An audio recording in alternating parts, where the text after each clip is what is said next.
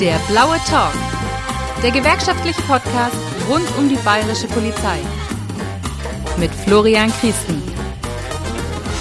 Hallo und herzlich willkommen zu einer neuen Folge Der blaue Talk beziehungsweise eher einer Update-Folge. Das heißt, wir wollen die Folge TVL, Tarifverhandlungen, Einkommensrunde 2023, ein bisschen ergänzen. Und zwar, weil sich die Arbeit Arbeitnehmerseite getroffen hat vor zwei Tagen und die Forderungsfindung beendet ist. Das heißt, man weiß, mit welchen Forderungen man in die Tarifverhandlungen gehen möchte. Und diese ähm, Forderungen, ich werde sie nachher nochmal kurz ein bisschen darlegen, die sind auf den sozialen Medien oder über die sozialen Medien äh, vom Deutschen Beamtenbund, vom Bayerischen Beamtenbund, aber auch bis hin zur DPG natürlich schon verbreitet worden. Und da gab es eine Vielzahl an Kommentaren, die ich würde sagen, inhaltlich teilweise wirklich mehr als schwierig sind.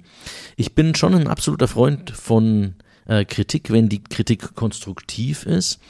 Einige Kommentare lassen aber den Rückschluss zu, dass manchmal einfach einiges inhaltlich nicht klar ist.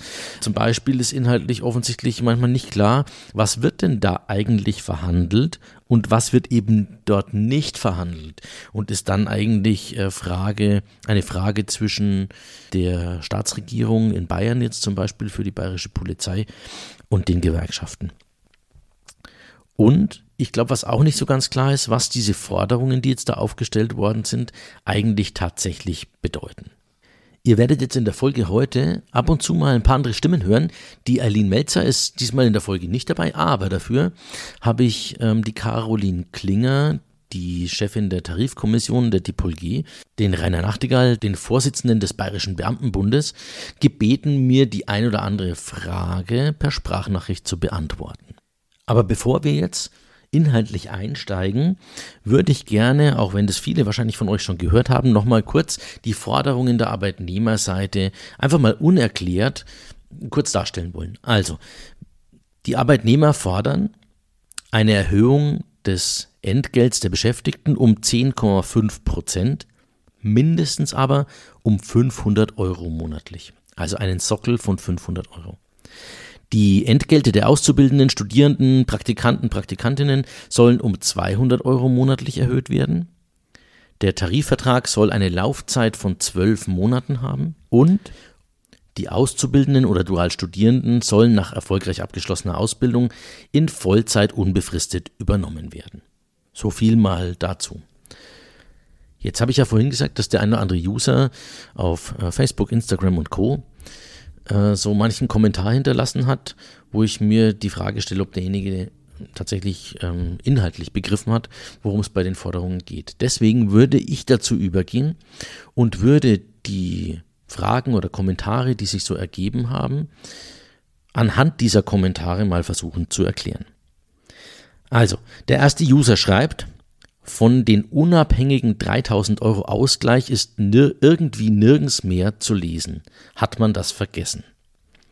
Also vergessen würde ich sagen, hat man es sicherlich nicht. Warum werden die 3000, 3000 Euro Inflationsausgleichsprämie aktuell nicht gefordert? Mal ganz davon abgesehen, dass die Inflationsausgleichsprämie auch im TVÖD nicht gefordert wurde. Eine Einmalzahlung ist für den Moment ganz nett aus meiner Sicht, verpufft aber über die Jahre halt leider. An der Stelle würde ich gerne die Caro Klinger, die Vorsitzende der Tarifkommission, mal zu Wort kommen lassen wollen. Ja, die Inflationsausgleichsprämie, die wurde ja von vielen gewünscht, aber es war auch schon im TVÖD, also bei Bund und Kommunen so, dass das äh, von der Arbeitgeberseite eingebracht worden ist. Ähm, das war keine Forderung von uns, weil im Grunde wollte ja die Bundesregierung, dass sowas kommt. Ähm, wir hätten es gern außerhalb der Einkommensrunden gesehen oder der Tarifrunden gesehen weil es einfach alles, was wir zusätzlich fordern, auch immer von den Prozenten weggeht und es dann immer schwierig in den Verhandlungen ist.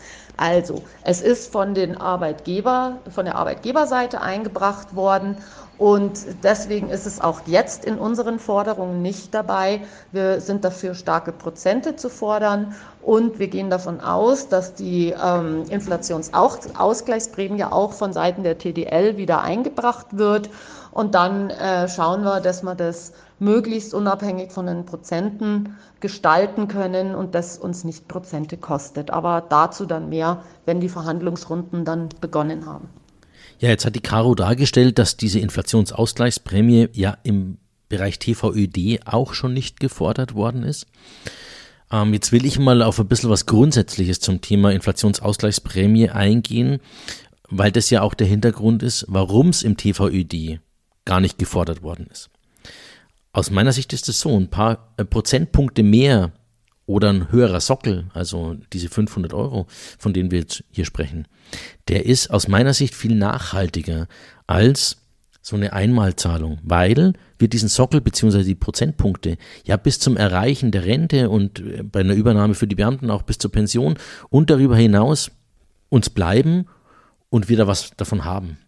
Bei der Einmalzahlung, das ist klar, schön, zweifelsohne, 3000 Euro auf die Hand zu haben, aber über die Jahre gesehen ist es für den Beschäftigten sicherlich hilfreicher, eine lineare Erhöhung seines Entgeltes zu haben. Und was man da ja auch nicht vergessen darf, ist, dass die Prozentpunkte und den Sockel, den wir uns jetzt erstreiten und erkämpfen, ja dann die Basis für die nächsten Tarifverhandlungen ist, die dann, je nach Laufzeit des Vertrages, in ein oder zwei Jahren wieder stattfinden. Und auf diese Basis satteln wir dann obendrauf.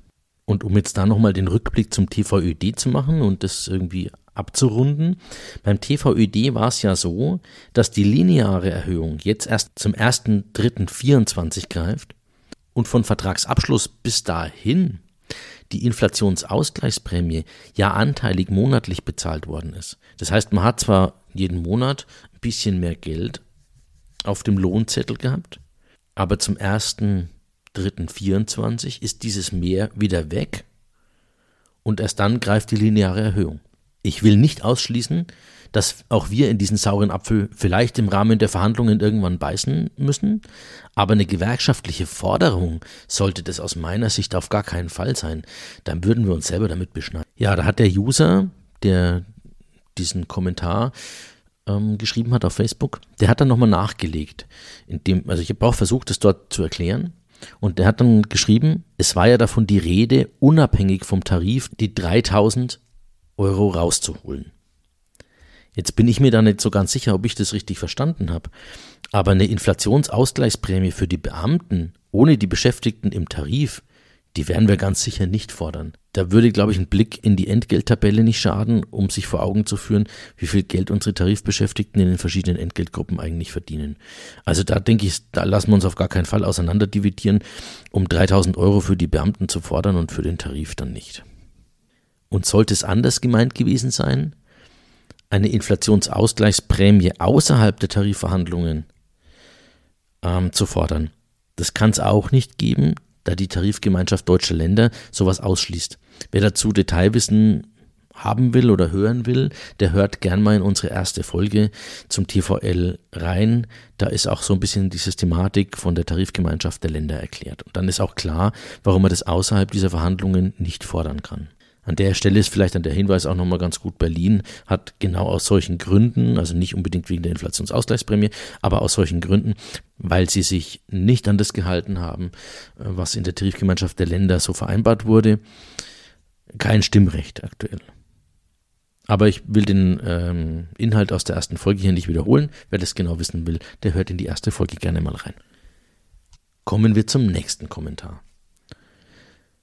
Kommentator schreibt, Forderung leider enttäuschend. Wenn neue Staatsregierung steht, bitte umgehend folgende Punkte angehen. Regelbeförderung A12 Studium, Erhöhung Polizeizulage, Erhöhung Dutz, mehr Personal, erhöhte Stundenschreibung Nachtdienste. Was dem Kommentator sicherlich bewusst war, oder stelle ich jetzt einfach mal, stelle ich jetzt trotzdem nochmal klar. Also diese Punkte sind nicht Teil der Tarifverhandlungen. Aber auch da würde ich gerne mal jemand anderen zu Wort kommen lassen, den Rainer Nachtigall, den Vorsitzenden des Bayerischen Beamtenbundes. Für die bayerische Polizei sind Forderungen nach mehr Stellen, nach einer Dynamisierung des Dutz, nach der Erhöhung von Zulagen und nach mehr Personal alles berechtigt, berechtigte Forderungen, die die DPG auf der Agenda hat und in ihren Gesprächen mit den Landespolitikern auch immer wieder vorbringen. Gestern in Berlin beim Deutschen Beamtenbund ging es aber um die Einkommensrunde 2023. Es geht um die Tarifbeschäftigten des Freistaates Bayern im öffentlichen Dienst. Und äh, insofern geht es weit über die Polizei hinaus. Zunächst mal um einen Tarifabschluss für die Tarifbeschäftigten des Freistaates Bayern und im zweiten Schritt um die Frage, wie ein solcher Tarifabschluss dann auch auf die Beamtinnen und Beamten übertragen werden können. Umfasst davon sind aber immer alle Tarifbeschäftigten oder dann in der Folge alle Beamtinnen und Beamten. Und darum ist die Forderung nach einem entsprechenden Tarifabschluss 10,5 Prozent, mindestens 500 Euro, eben darauf ausgelegt und nicht polizeispezifisch. Ja, Rainer, vielen Dank für die Klarstellung nochmal. In dem Zusammenhang vielleicht auch noch eine Info. Die Depolge Bayern hat bereits ein fünfseitiges Schreiben an CSU-Freie Wähler und die Staatskanzlei geschickt. Wichtig war uns nämlich vor den Koalitionsverhandlungen ähm, dort unsere Themen schon zu platzieren, da dort manche Themen mit einfließen müssen in diese Koalitionsverhandlungen. Ich will jetzt im Detail nicht auf die Inhalte eingehen, aber die Eckpunkte will ich euch zumindest mal ein bisschen darstellen, die unser Landesvorsitzender, der Jürgen Köhnlein, in dem Schreiben thematisiert hat. Es ging um neue Sollstellen für den Polizeivollzug. Es ging darum, die Polizeiverwaltung zu stärken, die Tarifbeschäftigten, also die Polizeiangestellten. Da ging es im Schwerpunkt um die Überprüfung, um die grundsätzliche Überprüfung der Eingruppierungsstruktur, die wir im Tarifbereich so pflegen und um mehr Stellen natürlich.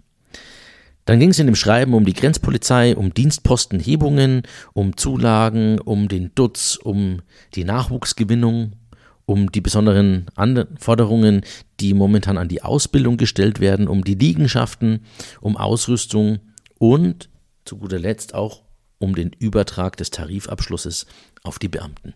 Also wie ihr sehen könnt, haben wir diese Themen schon frühzeitig, bevor jetzt überhaupt die neue Regierung steht, schon an die Koalitionspartner gegeben, damit das frühzeitig eben auch in die Entscheidungen bei den Koalitionsverhandlungen mit einfließen kann. Dann würde ich noch einen weiteren Kommentar rausnehmen wollen, beziehungsweise den habe ich nur auszugsweise rausgezogen. Und zwar heißt es da, und aus 10,5 werden dann am Ende 5 bis 6 Prozent, also so in etwa 150 Euro brutto. Dutz ist wohl überhaupt kein Gegenstand, wäre aber dringend nötig. Also Dutz für Vollzugsbeamte, schon angesprochen, ist eine Frage der neuen Regierung und nicht Teil des TVLs und der Verhandlungen dort. Die, der TVL zielt ab auf die Verhandlungen im Tarifbereich, wie das vorhin von Caro und Rainer ja auch schon mal dargestellt worden ist. Daher kann es keine Verhandlungen zum Dutz der Vollzugsbeamten jetzt in den Tarifverhandlungen geben. Den zweiten Teil von diesem Kommentar, also äh, und aus 10,5 werden dann am Ende 5 bis 6 Prozent, also in etwa 150 Euro brutto. Habe ich mal versucht, mit anderen Kommentaren noch ein bisschen so zusammenzufassen. Ähm, anderer Kommentator schreibt, das ist ein schlechter Witz. Bürgergeld steigt um 12 Prozent und die Kosten fürs Heizen werden übernommen. Und dann gibt es noch eine Kommentatorin, meine ich, erinnere ich mich. Wenn dann 5% hängen bleiben, hat ein Kfz-Pfleger mit abgeschlossener Berufsausbildung in Entgeltgruppe 3, Stufe 1 im Jahr 2025, also ganze 2 Euro pro Stunde mehr als jemand mit Mindestlohn. Ja, da würde ich jetzt einfach tatsächlich nochmal auf das Thema eingehen wollen, was bedeuten denn diese Forderungen tatsächlich und genau? Also rein monetär, die Forderungen nochmal kurz wiederholt.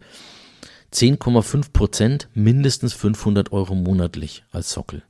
Entgelte für Azubis plus 200, Laufzeit 12 Monate. Bleiben wir mal bei dem Beispiel Wagenpfleger, Entgeltgruppe 3, Stufe 1. Mit einem Sockel von 500 Euro, den den Wagenpfleger in E3 Stufe 1 ja auch treffen würde, dann wäre das eine prozentuale Steigerung von 20,25 Prozent auf sein derzeitiges Entgelt. Also dieses Beispiel mal rein monetär betrachtet. Der Wagenflieger in EG3 Stufe 1 hat bisher 2468,79 Euro verdient. Mit dem Sockel würde er verdienen 2968,79 Euro. Das bedeutet, er wäre brutto grob runtergerechnet, kann man eh nicht eins zu eins übernehmen, 4,50 Euro pro Stunde über dem Mindestlohn. Und ich meine, das ist schon ein bisschen Abstand. Man kann immer darüber diskutieren, ähm, ob das generell ausreichend ist für die Art der, Art der Tätigkeit, aber will mal darstellen, dass die Art und Weise, wie es diskutiert wird, ähm, faktisch, ja, eigentlich kann man nur sagen, falsch ist. Weil halt nicht alle Bereiche der Forderung in die Überlegungen der Kommentatoren mit eingeflossen sind. Ja, wir hatten ja bei den Forderungen noch ähm, die Forderung dabei, die Auszubildenden und Dualstudierenden in Vollzeit ähm, unbefristet zu übernehmen. Warum ist denn das so wichtig? Auch die Frage kam schon auf. Da würde ich sagen, hören wir auch nochmal Karo und Rainer, die beide aus ihrer Sicht dazu äh, noch was beitragen können. Naja, die unbefristete Übernahme für Auszubildende äh, in Vollzeit oder Dualstudierende ist natürlich enorm wichtig. Man setzt hier Energie rein in die Ausbildung, Geld. Wir brauchen mehr Personal, wir brauchen gut geschultes Personal, wir wollen eigene Leute haben. Ähm, das ist in allen Bereichen so. Ähm, und von daher wäre es schon schön, wenn man die dann auch äh, übernehmen kann und da nicht Ausbildungen versanden und die Leute dann abwandern. Die unbefristete Übernahme nach der Ausbildung oder nach einem dualen Studium in eine Vollzeitbeschäftigung im öffentlichen Dienst ist insbesondere eine Forderung der Beamtenbund Jugend. Warum? Wir haben Bereiche im öffentlichen Dienst des Freistaates, wo eben Auszubildende nach einer Ausbildung, nach einem dualen Studium nicht übernommen werden und keinen Vollzeitvertrag bekommen oder eventuell nur einen befristeten Vertrag. Und angesichts der Nachwuchsproblematik, die im öffentlichen Dienst besteht und die wir ja auch in der Polizei spüren, ähm, ist es natürlich als gewerkschaftliche Ansinnen, dass in den Bereichen, wo Auszubildende Studierende nach ihrem Abschluss nicht übernommen werden oder eben nur befristet übernommen werden, diese Situation zu ändern, weil es eben auch was mit der Attraktivität des äh, öffentlichen Dienstes zu tun hat, dass wenn ich schon im Bereichen des öffentlichen Dienstes meine Ausbildung mache, dass ich dann auch am Schluss die Möglichkeit habe, in Vollzeit übernommen zu werden, einen Vollzeitarbeitsvertrag zu bekommen und eben keine Befristung zu bekommen. Und eine letzte Sache, auf die ich noch eingehen möchte, ist die Frage nach der Laufzeit, weil die auch gestellt worden ist in den sozialen Medien. Und zwar genau so, wie man sich vorstellt. Ne? Was bedeutet denn dann eigentlich die Laufzeit von zwölf Monaten? Was hat das für eine Auswirkung? Die Frage beantworte ich gerne. Ähm, die Laufzeit bedeutet, dass wir bei einer Laufzeit von zwölf Monaten im Idealfall die Erhöhung jetzt dann bekommen würden und dann nach zwölf Monaten Laufzeit des Vertrages wieder neu verhandeln, um dann eine neue Erhöhung. Das ist immer so ein bisschen der, das Problem, wenn wir dann auf, ähm, ja, ich setze mal 18 Monaten, auf 24 Monaten Laufzeit sitzen. Bis dahin kann sich viel verändern, auch im Hinblick auf zum Beispiel die Inflationsraten. Und deswegen ist natürlich ein Abschluss mit einer Dauer von 24 Monaten eher ungünstiger als ein Abschluss über zwölf Monate. Aber fairerweise muss man natürlich auch dazu sagen, würden wir einen Abschluss von zum Beispiel 24 Monaten machen, der sehr positiv ist im Gesamten und die Wirtschaft würde sich am Ende besser entwickeln, als man das eigentlich prognostizieren würde, dann wäre es eher noch ein Benefit für die Arbeitnehmer. Aber der Blick in die Glaskugel ist aus meiner Sicht immer ein bisschen gefährlich. Ja, ich muss sagen, ich komme am Ende schon dazu, dass die Forderungen ziemlich vernünftig klingen und auch gut durchdacht sind. Klar ist jetzt halt wichtig, die Forderungen dann irgendwie auch umzusetzen. Und da schalte ich gerne nochmal, wie auch in der ersten Folge schon, einen kurzen Werbeblock ähm, an euch alle, die ihr da draußen zuhört. Beteiligt euch an den Aktionen der DPOLG, aber auch der Dachverbände und der übrigen Fachgewerkschaften. Bin mir sicher, dass es in den Verhandlungsrunden oder zwischen den Verhandlungsrunden die eine oder andere Aktion geben wird, um eben auch zu zeigen, dass diese Forderungen jetzt mit Leben gefüllt werden müssen und wir nicht versuchen sollten oder die Arbeitgeberseite auch nicht versuchen sollte, Stück für Stück von diesen Forderungen irgendwo was wegzunehmen und dann vielleicht in irgendwas anderes umzuwandeln, was am Ende vielleicht günstiger ist für den Arbeitgeber, sondern wir diese Forderungen auch umgesetzt sehen wollen. Und mir ist dann auch nochmal wichtig, diese Solidarität, die muss über die Grenzen von Tarifbeschäftigten und Beamten hinweg äh, passieren. Das heißt, wir brauchen alle vor Ort bei den Aktionen. Wenn es äh, denn möglich ist, an die Beamten, dann nehmt euch frei oder Urlaub oder baut ein paar Überstunden ab. Davon haben, haben die Beschäftigten im Freistaat wirklich zuhauf. Und kommt zu uns und zeigt, dass wir mit der aktuellen Bezahlung nicht einverstanden sind. Ja, das soll es an der Stelle eigentlich schon mit der Update-Folge gewesen sein. Ich hoffe, dass wir viele Unklarheiten jetzt nochmal beseitigen konnten, unsere Forderungen auch nochmal ein bisschen klarer rüberbringen konnten, was denn das am Ende eigentlich bedeutet. Schaut insbesondere bei der Beurteilung mal auf diesen Sockel, denn der Sockel ist das, was in den vorderen Stufen rauf bis zur Entgeltgruppe 14 eigentlich eine stärkere Erhöhung als die prozentuale lineare Erhöhung ist. Ja, in dem Zusammenhang gerne nochmal der Hinweis, wenn ihr konstruktive Kritik habt äh, oder auch Ideen oder Hinweise für künftige Folgen, dann schickt sie uns gerne an podcast.dpg-mittelfranken.de. Ansonsten wünsche ich euch eine gute Zeit und freue mich, wenn wir uns das nächste Mal hören, wenn es die neue Folge beim Blauen Talk wieder gibt. Macht's gut, bis dahin, ciao. Das war der Blaue Talk, eine Produktion der DPG Mittelfranken.